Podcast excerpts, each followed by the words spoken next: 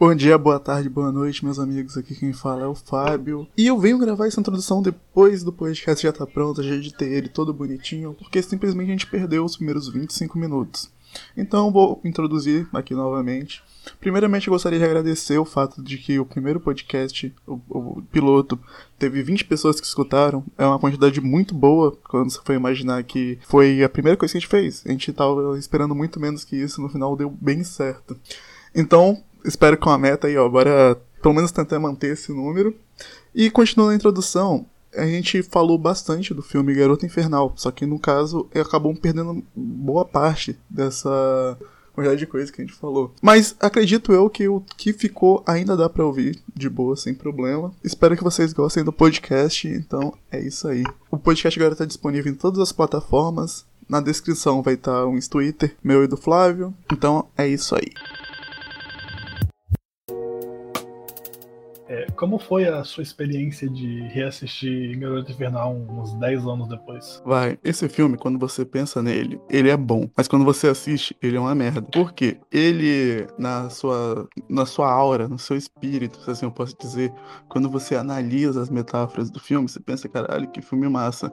Mas quando você vai assistir, é só a Megan Fox matando uma galera, sem muito porquê. Entretanto, é muito interessante o fato dele, dele quebrar bastante clichê do gênero. E no fim é bem um filme 6 mesmo. Não querendo dar nota agora logo, mas é aquele filme bem. Não é ruim, mas também não é bom. Mas também ele tem muito mérito. E qual a sua visão geral do filme? Cara, eu acho que esse filme, ele, tipo, é, se você for entrar no campo do, da objetividade, do ah, cinema, blá blá blá, ele é um filme B, tá ligado? Ele não é um filme. Primeiro que ele não é um filme que. Ele, ele, o filme mesmo ele não se leva tão a sério, né? A gente já começa por aí. E, tipo, se você levar em consideração ainda que ele é um filme, tipo, de horror barra comédia é, pro público adolescente, tá ligado? Ele não é aquele tipo de filme que você vai assistir no Festival de Cannes, tá ligado? Tá aí assistir esperando arte. Então eu não espero, tipo, eu não coloco esse filme neste, nesse lugar, sabe? Eu acho que você tem que assistir os filmes, tipo, é, é, o que esse filme está disposto a me entregar, o que esse filme quer me dizer, entendeu? E eu acho que dentro do campo dele, ele é um filme que eu gostei muito de assistir. Eu tive uma experiência muito positiva assistindo ele, né? Principalmente porque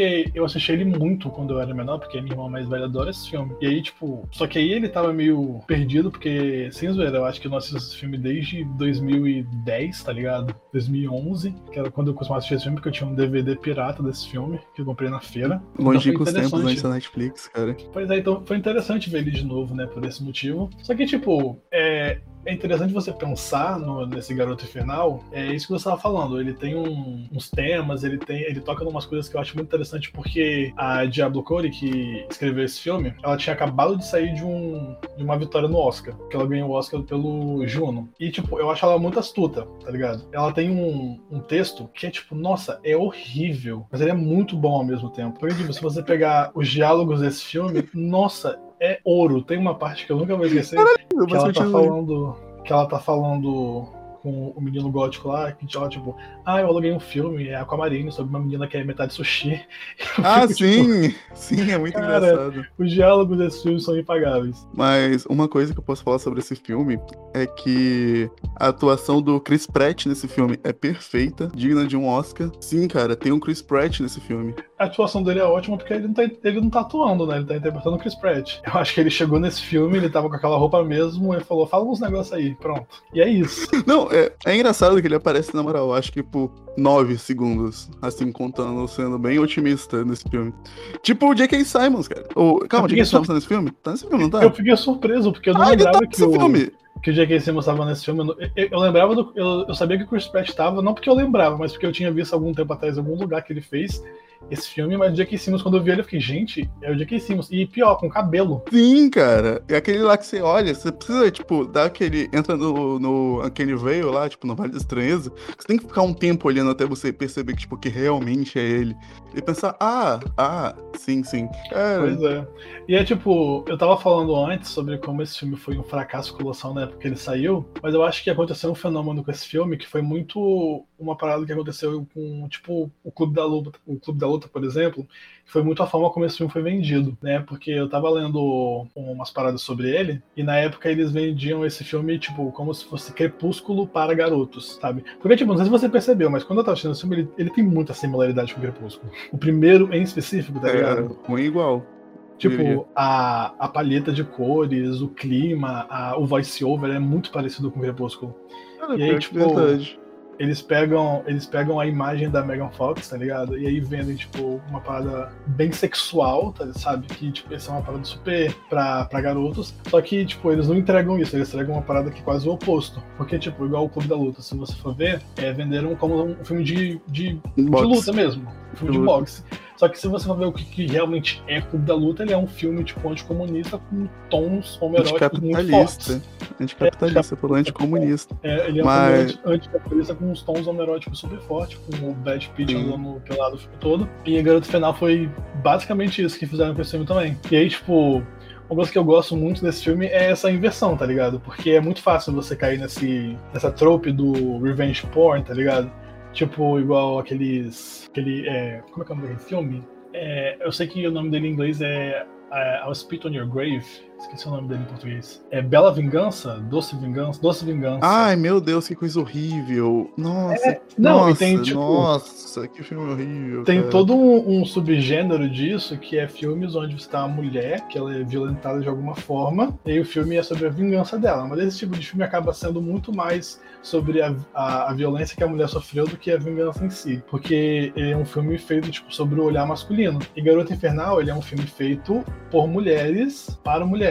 Com mulheres, entendeu? Uma coisa que eu, que eu ia que falar é... é... que eu jurava que a Diablo Cody era homem, que era o Diablo Cody. Não, então, é pra você ver, tipo, ele é um filme. A, a diretora, ele, ele, o filme é dirigido por uma mulher, ele é escrito por uma mulher. E, tipo, a relação central do filme, que eu acho que é o que torna esse filme tão muito mais interessante, é pela, pela Niri e a Jennifer, né? Tipo, tem toda a questão. Sim. Tipo, nenhum homem nesse filme é importante, basicamente. Eles só servem para morrer e para mostrar, tipo, nossa, como homens são escrotos. É basicamente isso. E aí, tipo. Uma coisa que eu acho interessante nesse filme é, como eu já tinha falado, esse diálogo entre o que aconteceu com a, com a Jennifer e como ela é e como o demônio usa as memórias e as fraquezas dela para sintetizar toda essa situação, porque ela de fato era uma mulher muito bonita e ela tinha que fazer aquilo para manter aquele seu status. E quando ela vira o demônio, ela e também tem a, a própria relação dela com a Nid lá, o fato de ser até algo homerótico mesmo, algo tipo, porque tanto que chamavam ela de lésbicas e tal, e o fato dela utilizar isso. E aí no final esse filme é basicamente uma crítica à hipersexualização da mulher, basicamente isso é meio bizarro, porque é a porra de um um filme de soco matando homem, e no final é uma síntese sobre tudo isso, como uma mulher acaba virando apenas o corpo dela, tanto que o nome do filme é esse, que é tipo o corpo da Jennifer, tipo, foda-se a Jennifer. É por isso no que final, eu gosto. O importante é o que ela pode mostrar é, fisicamente. É por isso que eu gosto tanto desse filme, porque ele tem umas camadas, tá ligado? Ele é, tipo, se você quiser ir assistir o filme pra ver escapismo, você consegue, tá ligado? Mas ele tem, tipo, ele é um pouquinho mais profundo que isso, porque ainda mais se você for analisar a escalação da Megan Fox no papel principal desse filme. Tipo, eu acho que só o fato de ser a Megan Fox ali já diz muita coisa, porque tipo, no contexto no qual esse filme foi lançado, a Megan Fox ela tava num, num auge ali da carreira dela, né? Ela tinha acabado de sair dos filmes Transformers, ela estava bem popular naquela época, ela era tipo um puta sex symbol e tudo mais. Só que também, tipo, ela tava passando por um momento meio turbulento da vida, né? Porque ela tinha. Foi na, se não me engano, foi na época que ela teve aqueles problemas com Michael Bay e tudo mais. E, tipo, a Megan Fox ela é um produto de, desse, desse ambiente tóxico que é Hollywood. Porque não sei se você já viu, tipo, umas declarações dela sobre, sobre o tema, mas, tipo, o Michael Bay, por exemplo, é, chegava ele não, não. e mais uns, uns associados, produtores do filme, e pegava e, e pedia pra Megan Fox desfilar, desfilar de biquíni pra eles assistirem, tá ligado? É, usando o pretexto de que, tipo, não, pô, é, é o figurino do filme, tá ligado? E aí, tipo, você pegar a Megan Meu Fox, Deus. que é esse símbolo de sexualidade e tudo mais, e foi uma pessoa que sofreu muito justamente por ser por ter sido colocada nesse, nesse local, né? Nesse pedestal quase, né? E aí você pega e coloca ela num filme sobre esse que fala muito sobre a questão tipo do corpo dela, tipo, não só o corpo dela como uma coisa sexual, mas o corpo dela como uma maldição também, que é o que aconteceu com a Jennifer no filme. Uma coisa que eu acho interessante desse filme é o fato que eles pegam a Nid, que teoricamente seria o oposto da, da, da Jennifer, eu ia chamar de Megan Fox. E você pega ela e coloca ela como um personagem sexualmente ativo, contra os clichês do gênero. Tipo, ela não é a Final Girl,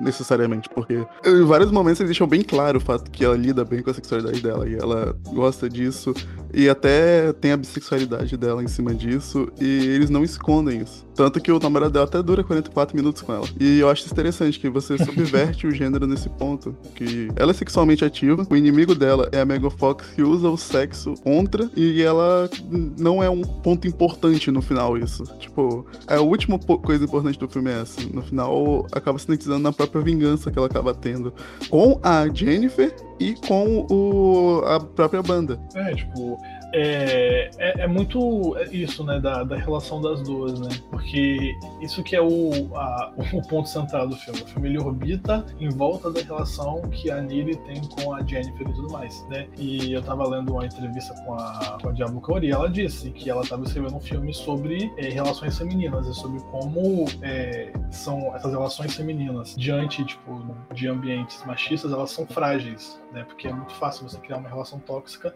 onde você espera que, tipo, colocar uma menina contra a outra. Aí entra a rivalidade feminina mesmo. É, tipo isso, tá ligado? Peraí. Vai, outro texto, não outro, outra forma de ver esse texto daí também é uma crítica à dependência emocional que muitas vezes, muitas vezes as pessoas têm por conta da quantidade de tempo que esses relacionamentos têm na própria amizade. Porque mesmo sendo amizade, muitas vezes é tóxico. E ele acaba vendo isso, já que a Jennifer era amiga da, da Nid, mesmo elas não tendo nada em comum, mas acaba tendo esse relacionamento tóxico por conta de ser uma amizade que já dura todo esse tempo. Isso também é uma forma muito interessante de interpretar esse texto. Foi o que eu te falei mais cedo. Esse texto, quando você analisa ele, ele é muito bom. Mas quando você vai ver na prática, ele é muito muito ruim. E eu não sei como Diablo Cody conseguiu fazer isso tão bem. Uma coisa ser tão ruim e tão boa ao mesmo tempo. Eu acho que ele é, é aquela coisa, tipo, do que eu tava falando, do que o filme se propõe, tá ligado? Ele é, ele é muito bom dentro do que ele faz, dentro do que ele se propõe a fazer, entendeu? E é, é bem interessante isso. E eu tô. É, é, legal ver que esse filme tá sendo redescoberto atualmente. Eu tava tá vendo isso, ele aumentou 100 posições no MDB de filme mais falado na, na, última semana. Não sei se alguém divulgou, ou se foi o nosso podcast aí, ó. Ele aumentou as posições na última semana foi quando saiu o nosso podcast falando que a gente vai ver, hein? Eu acho que tem uma ligação. Pois, pois é, pra mim tá tudo conectado, entendeu? Eu tô esperando o cheque da. Esse filme é de quem mesmo? Esqueci de quem foi que fez esse filme, mas enfim, não é, não é relevante agora. Definitivamente não.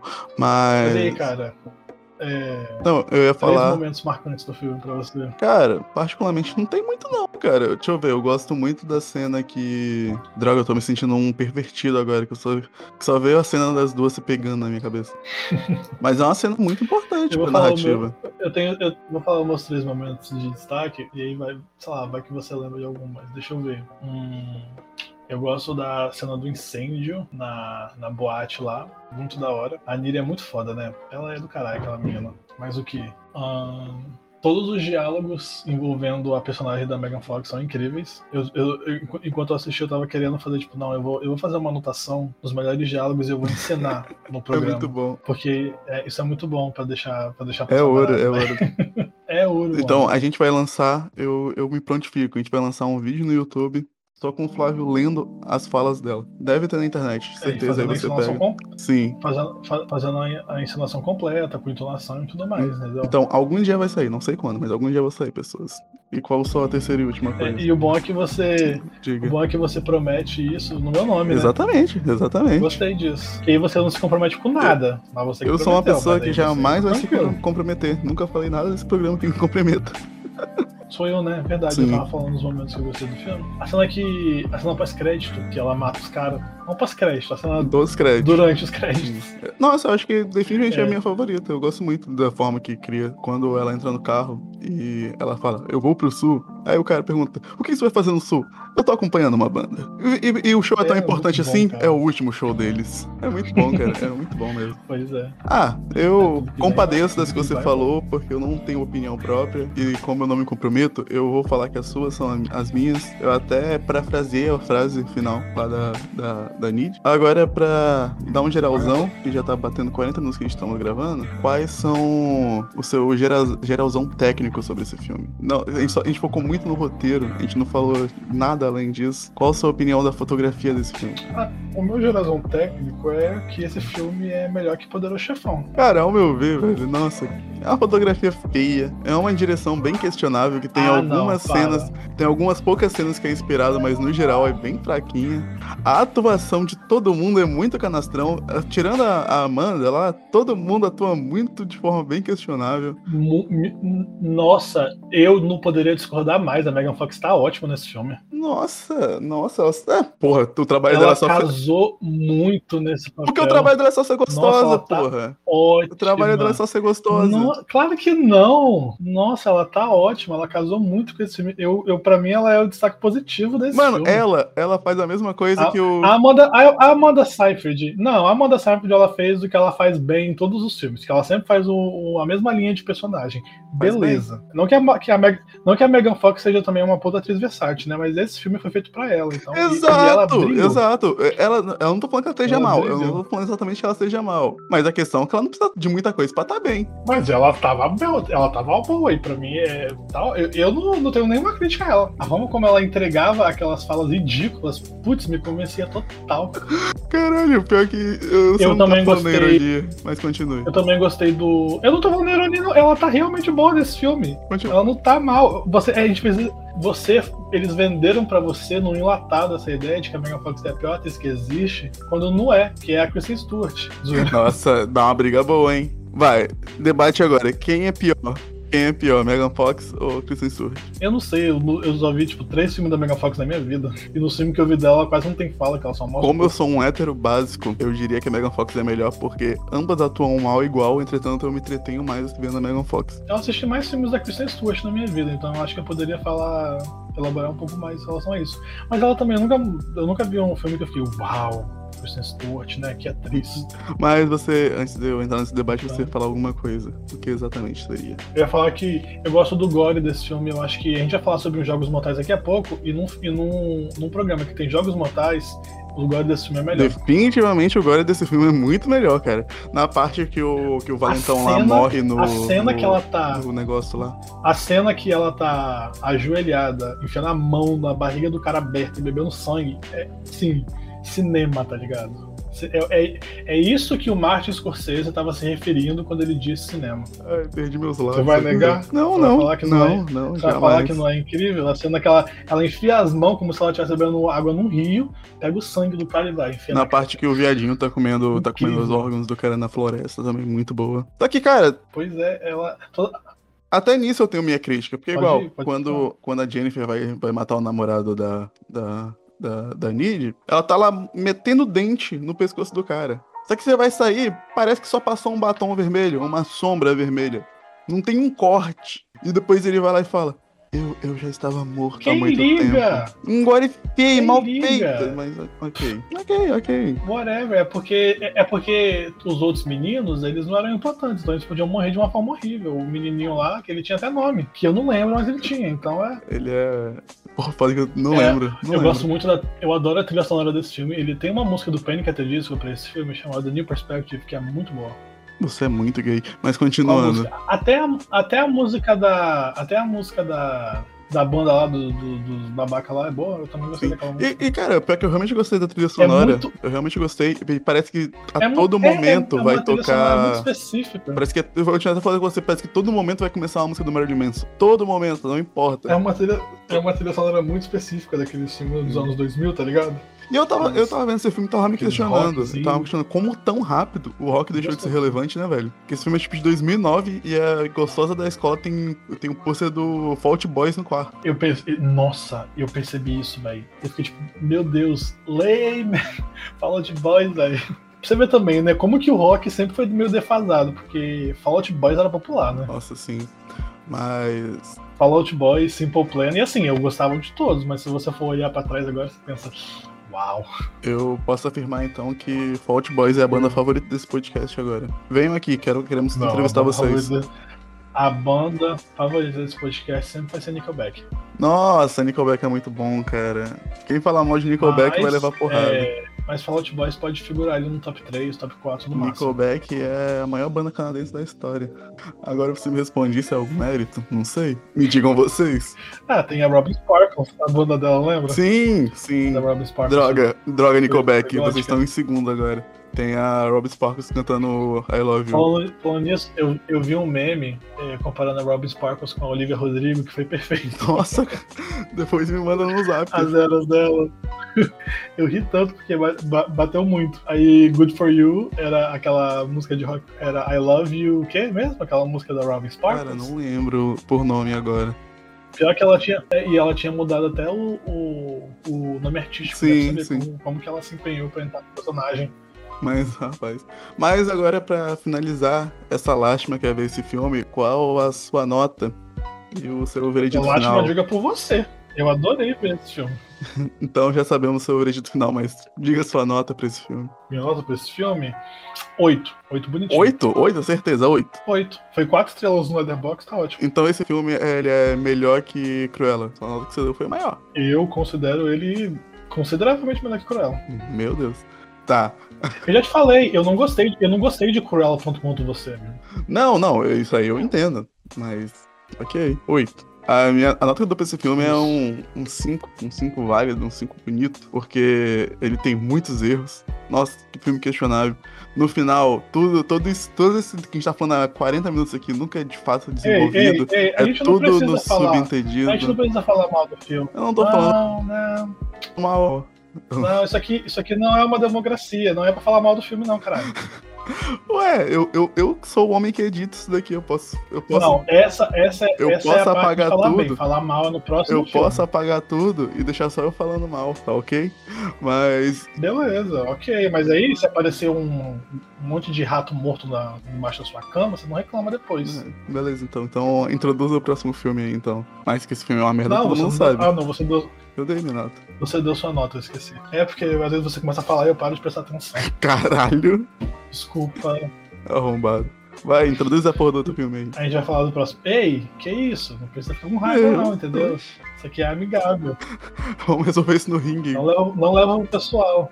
Falando em ringue, cara, você viu a treta do, do, do Logan Paul lá? Esse cara tá aparecendo bastante pra mim. Eu nunca, eu nunca de uma forma É, voluntária. pô, não, exatamente, porra, o cara ele simplesmente foi, foi lutar com o maior boxeador vivo. Perdeu, obviamente. Mas só que eu olho pra isso e fico puto, que Eu agora os dois estão muito eu, ricos. eu, eu iria falar, eu iria falar, fazer aquela brincadeira, haha, com o com o maior boxeador morto seria fácil. Mas ele tem história com gente morta, né? Então é melhor nem brincar. Caralho! Filha da puta, Flávio. Mas vai, fala sobre o próximo filme aí. Falando em gente morta, Ok, agora, próximo filme, roda a vinheta. Agora eu vou falar do próximo filme, só pra te ajudar na edição. aí eu não coloco a vinheta só pra Ah. ficar vergonhoso pra você. Você vai colocar a vinheta assim. Tá, mas-. Vai. O próximo filme. É, é como que é o nome? Eu esqueci o nome do É filme. Espiral, The é Espiral, Book filme- of Jigsaw. Em português, isso aqui não é em inglês. Ah, Eu tô pensando na internet. é um legado de Star Wars. Acho que Um legado. é de Star De Wars. Star Wars não, caralho.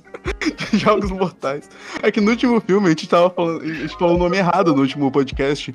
Eu tinha falado o nome errado, no caso. Eu tinha falado que era uma história de, de Jogos Mortais, mas não é, é um legado de Jogos Mortais. Tá, agora eu vou. Você pode escutar essa parte, agora eu vou introduzir pra. Que legado ruim, né, O velho? próximo filme que nós vamos falar agora é Espiral, O Legado de Jogos Mortais. Filme de 2021, dirigido por Darren Lynn Bousman. Uh, que coisa, né? Quer começar a falar? Ah, eu começo, eu começo. Um, o Chris Rock, ele acordou um dia, olhou pro teto e pensou: Porra, eu acho que eu tenho a possibilidade de fazer uns Jogos Mortais. Eu acho que eu consigo. Eu acho que Deus olhou para mim e falou que isso é uma boa ideia. E ele foi entregar isso pro pessoal da, da Lionsgate. O pessoal da Lionsgate, eles fazem qualquer coisa envolvida com Jogos Mortais que você mandar. Qualquer coisa. Mandaram fazer, eles fazem. Eles não, eles não, eles não ligam pra qualidade. Chegou lá e fizeram. Em todo esse tempo, ninguém parou e pensou: caralho, né? Esse filme já foi feito 15 vezes. Ninguém, ninguém, ninguém olhou e falou: a gente tá no nono filme. A gente tá falando que vai fazer algo novo. Por que caralho eles fizeram o mesmo filme que já fizeram oito vezes e pior? Cara, foi assim. Eu fui assistir esse filme com a expectativa muito baixa. Eu não tinha expectativa nenhuma para esse filme. Porque já faz muito tempo que Jogos Mortais é ruim, né? Os filmes que são, que são lançados. E eu fiquei muito surpreso, porque esse filme conseguiu ser pior do que eu imaginava. Eu acho que nem nos meus, nos meus maiores pesadelos eu ia imaginar que esse filme ia conseguir ser tão ruim. E tipo, beleza, eu não vou assistir Jogos Mortais esperando nada muito uau. Só que até o mínimo que você vai assistir esperando de um Jogos Mortais, esse filme não entrega. Esse filme não entrega nada. E o pior, esse filme se leva tão a sério. Ah, eu não Deus, acho como que, que o filme que tem o Chris Rock como. Nossa, eu acho demais. Como que o filme que tem um Chris Rock se leva a sério? Eu acho que não, porque o filme todo é o Chris Rock fazendo piadinha sem graça. Não, o Chris Rock tentando fazer um personagem carismático, é diferente. É, mas. nossa, e pelo amor de Deus, já que você falou de Chris Rock, como. Mano, como ele atua muito mal, muito ruim o momento todo. Eu acho que não tem nada que eu penso, tipo, ah, ok. Sério, é tão ruim que chegava. Tinha momentos que eu simplesmente começava a rir, que era muito estranho. E, e, e, o pior é a voz do Chris Rock, tá ligado? Você tá acostumado Nossa, com a voz sim. do Chris Rock num contexto de comédia. E aí parece que seu cérebro já tá condicionado a rir quando você ouve aquela voz. E cara, e parece. Eu ouvia aquela voz sim. e lembrava de quê? Gente grande. Sim. Cara, disso que eu lembrava. Parece muito que Nossa, ele tá interpretando Rock, um personagem, tipo, numa sketch, Botafé, que ele tá fingindo que ele é um policial durão. Nossa, sim, exatamente. Eu pensei, o filme todo pra mim pareceu uma sketch do Saturday Night Live. Nossa, sim, exatamente. E, tipo, com o Chris Rock lá, tá ligado? Exato, era exatamente isso. Não, os diálogos desse filme, meu Deus, parece que ninguém nesse filme nunca conheceu um policial. parece, é, sabe aqueles, aquelas paradas que eles faziam? Tipo, o Moss pega e coloca um algoritmo ah, pra escrever sim, um, um, roteiro, tá ligado? Pra mim é tipo isso. Mas é que Sério. eu posso fazer o advogado do diabo era falar uma... bem do filme. Eu vou separar esse tempo só pra falar bem e aí a gente volta a falar mal. Ah, se você conseguir achar alguma coisa, fica Não, não, eu, eu consigo.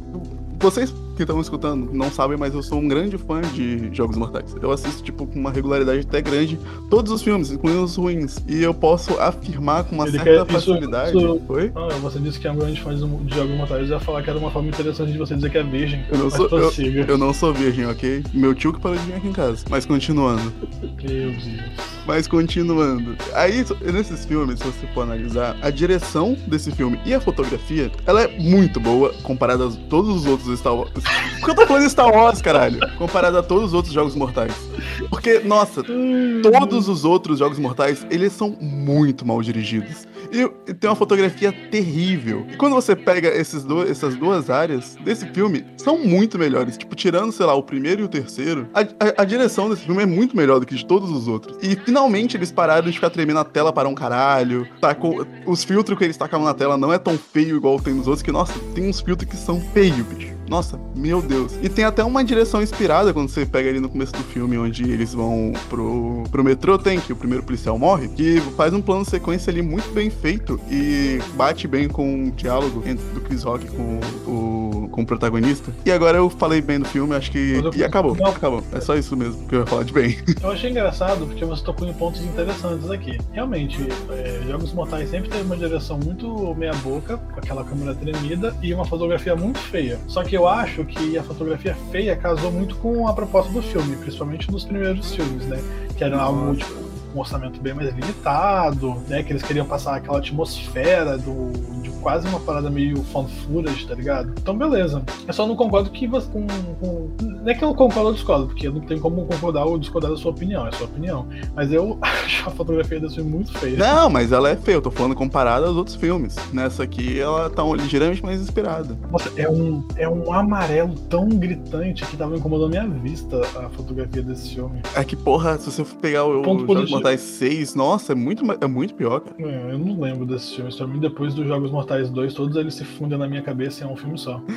É um grande filme de Mas 12 horas. Esse filme, o, o bom desse filme, realmente, ele não tem aqueles, aqueles cortes ri- ridículos, que é tipo, faz um segundo de, de, de vídeo virar meia hora. Não, é igual, se você for ver. De tanto parece novela indiana. e Se você for ver, ele foi dirigido pelo Darren Bowles, que é o cara que fez o 2, 3 e o 4. E, cara, sem, sem brincadeira, ele é, tipo, de longe o pior diretor que eu já vi na minha vida. Tipo, cara, eu já vi muito diretor ruim. Ele consegue se esforçar e tá lá na, na, na pior.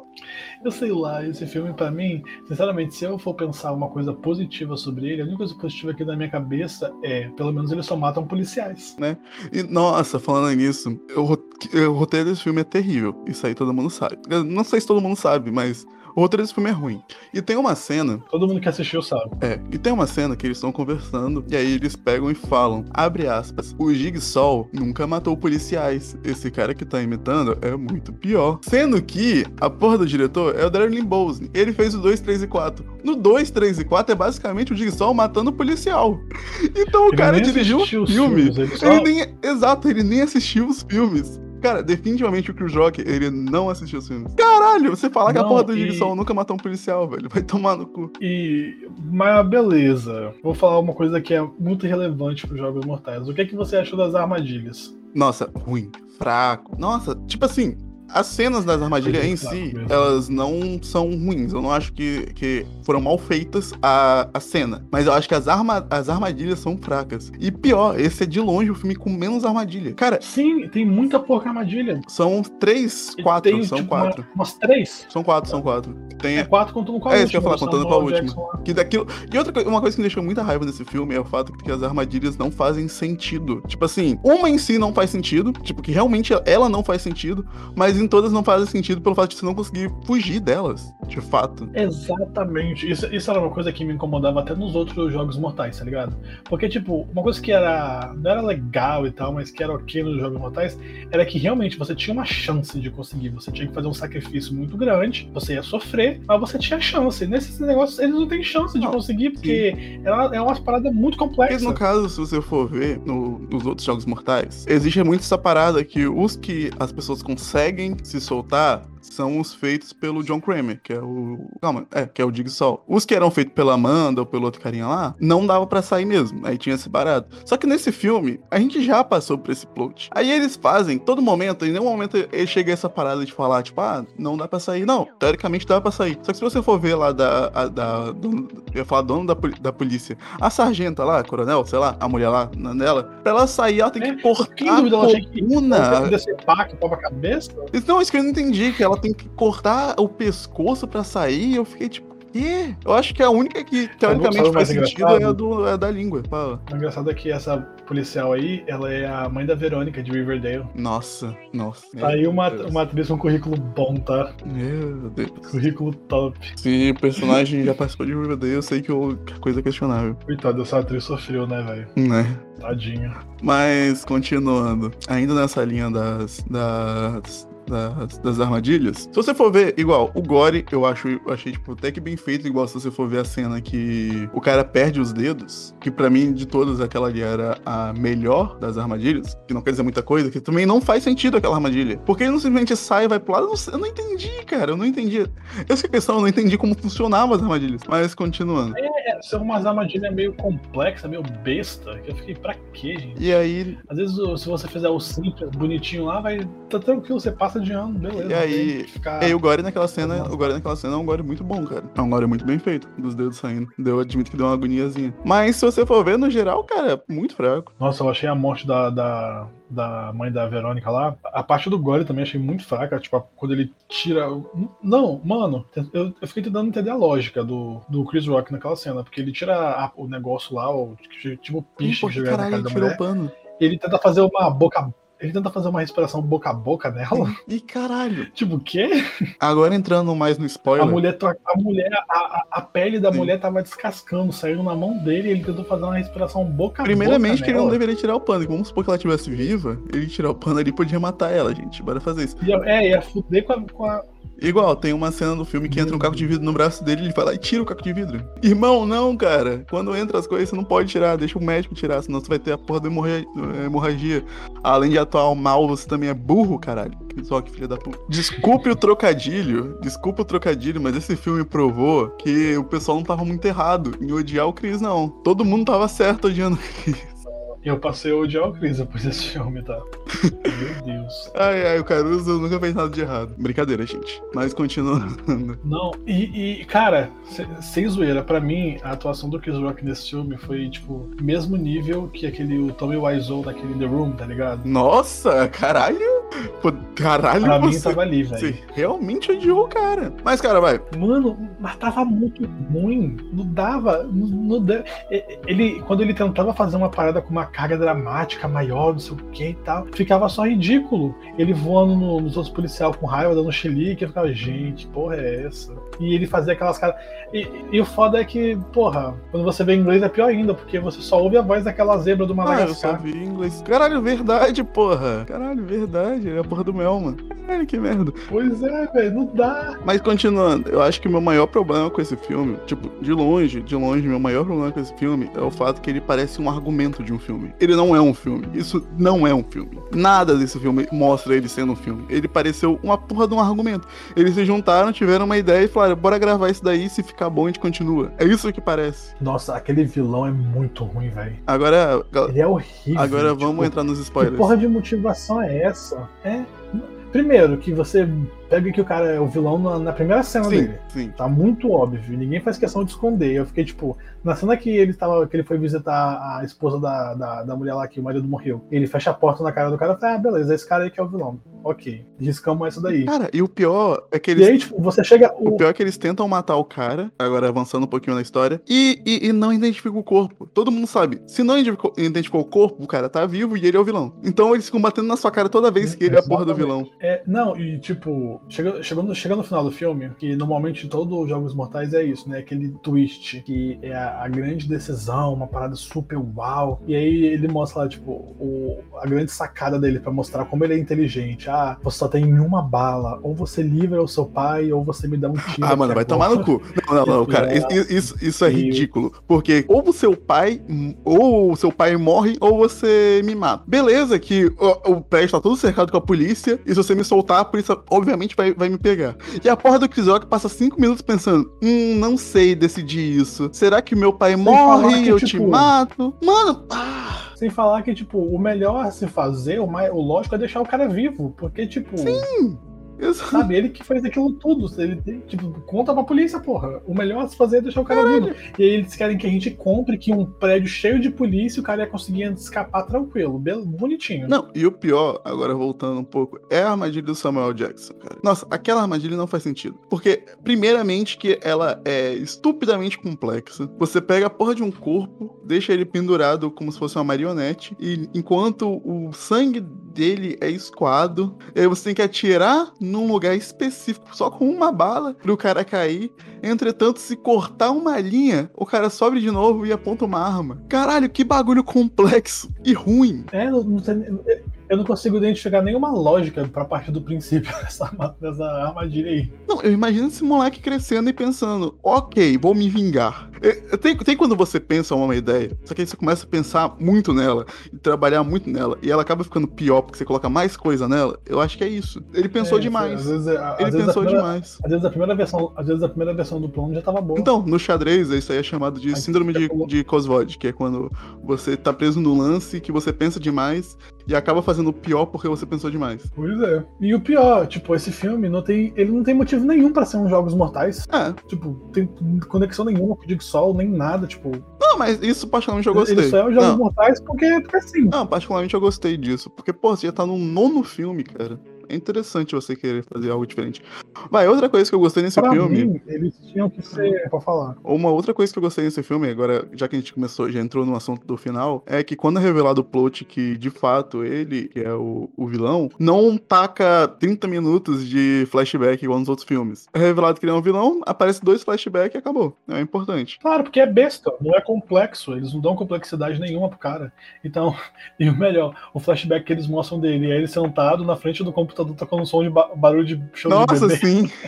Eu ri tanto daquela Não, cena. mas é que tem, tem uns bagulho que eu acho legal, que, tipo, igual que. Uma coisa, tipo, é besta, que é igual que ele sempre falou, que, tipo, ah, eu tô aqui por causa do seu pai. Ah, desde os 12 anos eu queria estar aqui. Tipo, isso, essa parte, se todo o resto fosse bom, seria um bagulho muito legal. Só que o foda é que, tipo, isso é legalzinho e todo o resto é um lixo. É, eu, pra mim, tipo, essa parada desse vilão é. Primeiro, que todo mundo tá atuando muito mal nesse filme, então é difícil você comprar qualquer coisa que eles estão falando ali, entendeu? E aí você chega esse vilão com umas motivação meio. né? Tipo, ah, olha só, o cara, ele tava enrolando pra poder responder o meu chamado, então ele merece morrer por causa disso. Né?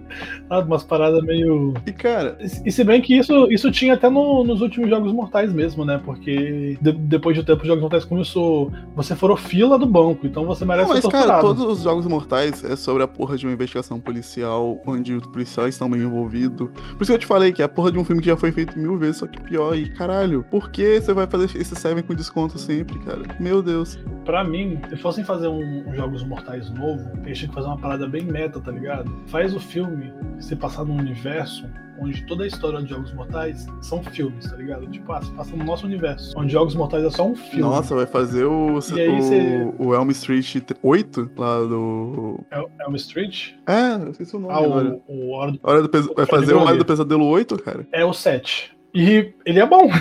ele é um dos Ai. melhores da franquia. Ah. A Hora do Pesadelo 7.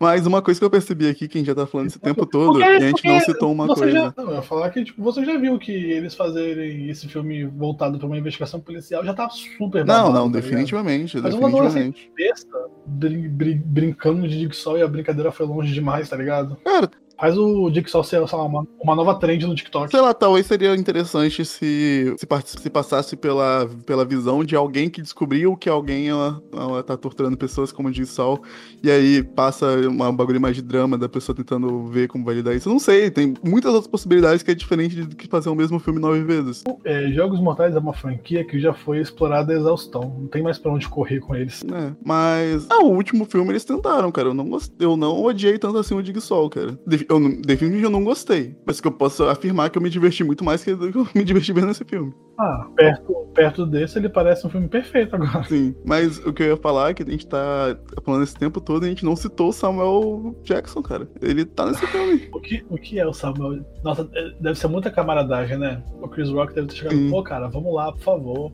Faz o filme lá. Vai ser só dois dias de gravação, entendeu? Também. Você só vai precisar lá, chegar lá, gritar, falar uns motherfucker e pronto. Primeiramente, ele não tá atuando, porra, a, quantidade, a, quantidade de, é, a quantidade de vezes que eles falam motherfucker nesse filme tá. Ele, ele não tá atuando, ele tá fazendo a entidade Samuel Jackson. Ele tá ali sendo ele. Ele tá fazendo o que ele foi pago pra fazer. Não, ele tá, ele, ele, tá ele tá completando o bingo do Samuel Jackson nesse filme. né? E ele agora é oficialmente a pessoa mais famosa a morrer numa, numa armadilha dos Jogos Mortais. Ele é a pessoa mais famosa. Ganhou do Chester. Do. A verdade, não era ele. Era, o- era o Chester até armadilha do. Chester era boa, tá? Caralho, aquela. a- A outro, armadilha do Chester foi muito boa. outro bagulho estupidamente complexo, mas era realmente muito boa. Aí, ó, dá pra você fazer uma coisa É complexa porque, boa. pô, é porque se relacionava bem com o motivo pelo qual ele tava lá. Ele Sim. era nazista, tá ligado? E ele, ele matava pessoas negras. Aí a lição foi: você vai ver que, tipo, debaixo da nossa pele somos todos iguais. Eu adorei aquela armadilha. E se você for ver, esse- essa armadilha é muito boa. E ela já é tipo de um Jogos Mortais muito recente. Ela é tipo do quinto, cara. Já. Teoricamente já, já, já tinham explorado muitas coisas. Então isso que é muito frustrante você chegar na porra do nono filme e não conseguir fazer uma armadilha legal. Cara, mas o foda dos Jogos Mortais também é que, tipo, se você for para pensar no gênero de terror, é um gênero que, tipo assim, é, de tempo em tempo, você vai. Você tem um filme que meio que dita o que os outros filmes vão ser, sabe? E aí, por um tempo, vai todos os filmes seguindo essa linha. E Jogos Mortais, ele já foi esse filme. Né? Tanto que na época que saiu Jogos Mortais, a gente começou muito mais a ver esses filmes que eram, tipo, bem torture porn, que era bem focado no gore. Aí saiu aqueles filmes do Albergue, aquele filme que saiu na mesma época, também um pouco depois, do Premonição, o 4, que era super gore também, que era literalmente em 3D, pra você ver tripa voando na sua cara. Então, tipo, você sempre tem isso de tempo em tempo, um filme que dita o que vai acontecer. Já, aconte- já aconteceu isso com, sei lá, Pânico, com Jogos Mortais mesmo. E eu acho que atualmente a gente tá na, na era Invocação do Mal, tá ligado? Que, tipo, filme de. Esse, esse tipo de filme Invocação do Mal, de objeto mal assombrado, tá ligado? É o que tá, tá mais popular agora. Tanto que nossa, a quantidade de filme que tá saindo sobre Casa Mal Assombrada, tipo, e não só dos filmes do, do universo do Invocação do Mal, sim, né? Sim, todos, no geral. Mas esse tipo de filme aí. E, e, e, é tipo, é meio que são dois polos, né? Você tem esse tipo de filme que tá saindo, que é um terror mais pipoca, um terror mais mainstream, e você tem os filmes de um pouco mais conceito, né? Que tá saindo, tipo, os filmes do Ari Aster ou do. É, esqueci o nome. O, como é que é o nome do cara que dirigiu A Bruxa? Enfim, que saiu tipo Ah, A Bruxa, o, o Farol. Não sei se você chegou a assistir. Eu assisti, O Farol eu assisti. Robert Pattinson e o William Dafoe. Quer dizer, na verdade, Exatamente. assisti Então, metade, deu- fiquei com preguiça. É, e, e se você for ver, tipo, até o, o Hereditário é sobre, sobre isso. É tipo, o- um demônio, uma, um objeto, uma pessoa que tá possuída, uma coisa que tá mal assombrada, tá ligado? É meio que é isso que tá, que tá ditando terror no momento. Então, tipo, você E tem aí- Jogos Mortais em, 2000, em 2021, pra mim, isso nem se justifica. Não, então basicamente o, você falou isso aí tudo sobre o, o que o, o tipo de terror que as pessoas olham atualmente. E aí Jogos Mortais olhou pra isso e falou: foda-se, não vou seguir porra nenhuma, vou fazer a mesma coisa que eu fiz em 2006, só que pior do que o de 2006. E é isso. Ah, esse filme é um grande erro. Coragem, né? Acho que coragem, coragem define bem. Então, quais são as suas notas pra esse filme? Que eu acho que não tem mais o que a gente falar sobre. Minha nota pra esse filme, putz, um. Um de 10 pra mim tá ótimo. Cara, E eu tô dando um ponto, não sei nem por quê, porque eu não consigo nem pensar numa coisa que eu gosto em relação a esse filme. Eu vou dar um ponto porque eles matam policiais de formas criativas. Mais ou menos criativas. é bom ver o policial morrendo. Calma, criativo. Ah, não é ok, tiro. criativo. Morte com tiro é a coisa mais sem graça que existe. A minha nota pra esse filme. Cara, esse que é o foda de. eu- Esse é o foda de dar nota, porque eu ia dar um 4 pra esse filme. Só que se eu, se eu dando um 4 pra esse filme, que é uma nota ruim, seria a nota seria maior do que a nota que eu dei pra Invocação do Mal. E Invocação do Mal 3 é muito melhor que esse filme. Nossa, disparado, muito melhor que esse filme. Então, vou ser obrigado a ter que É abaixar essa nota pra um 2. você. é- sei lá, mas é meio complicado você pensar assim, porque meio que a nota ela se aplica pra aquele caso específico, tá ligado? Então não sei. Não, vai. Não, eu dei 3.75. Eu vou dar 3,25 então, porque eu dei 3,75 pro, pro Invocação do Mal. É, é justo, acho justo. Então. É, hoje eu estou vamos- 8,80. Eu vou dar uma nota muito alta e uma nota muito baixa, e é isso. Ah, Estou intenso hoje. Pra mim foi dois filmes bem questionáveis, entretanto, o, o Grota Infernal é muito mais é muito divertido. Ainda mais quando você compara com esse filme. Ah, eu ri nos dois. Justo. E são dois filmes que não deveria, que não seria pra rir. Mas é isso então, galera. Fico muito feliz a todas as 16 pessoas que escutaram de novo, porque eu tenho certeza que 16 pessoas escutaram de novo. Espero que agora seja Pois é, 17. e Aí, ó. meta- Fala. Você, é, eu ia falar 32, né? Vamos dobrar, entendeu? Vamos dobrar a meta. Eu, eu... ó, 17. Se chegar no 17, o número do nosso digníssimo presidente já, já vai ser uma boa, porque vai dar uma piada Não mais, né? engraçada. Porque ele, ele não tem mais. Ele não tem mais partido. Ah, e o pior é que o partido dele, se, ele for mesmo pra partido da mulher, é 32 mesmo. Se ele realmente for pro partido que ele falou é, que, né? que ele, ele iria. Então é isso. Valeu, pessoas que chegaram até aqui. Até pessoas que chegaram até aqui. Espero que ainda não caiu os 20 reais e o latão que a gente, que a gente pediu no último, no último podcast. Vocês estão fracassando com a gente. A gente realmente esperava. Então vocês vão ter mais uma semana pra. Agora, como já tá no segundo, a gente vai aumentar pra dois latão e 40 reais, tá devendo a gente. Pois é, eu tô esperando no meu Pix. Vai ficar. Vou deixar aí na descrição a chave Pix. Manda dinheiro pra nós. É isso e até, até semana que vem, onde tomara que os filmes sejam um pouco melhores. E é É isso. que essa semana foi complicada. Falou, galera. Até semana que vem. Tchau.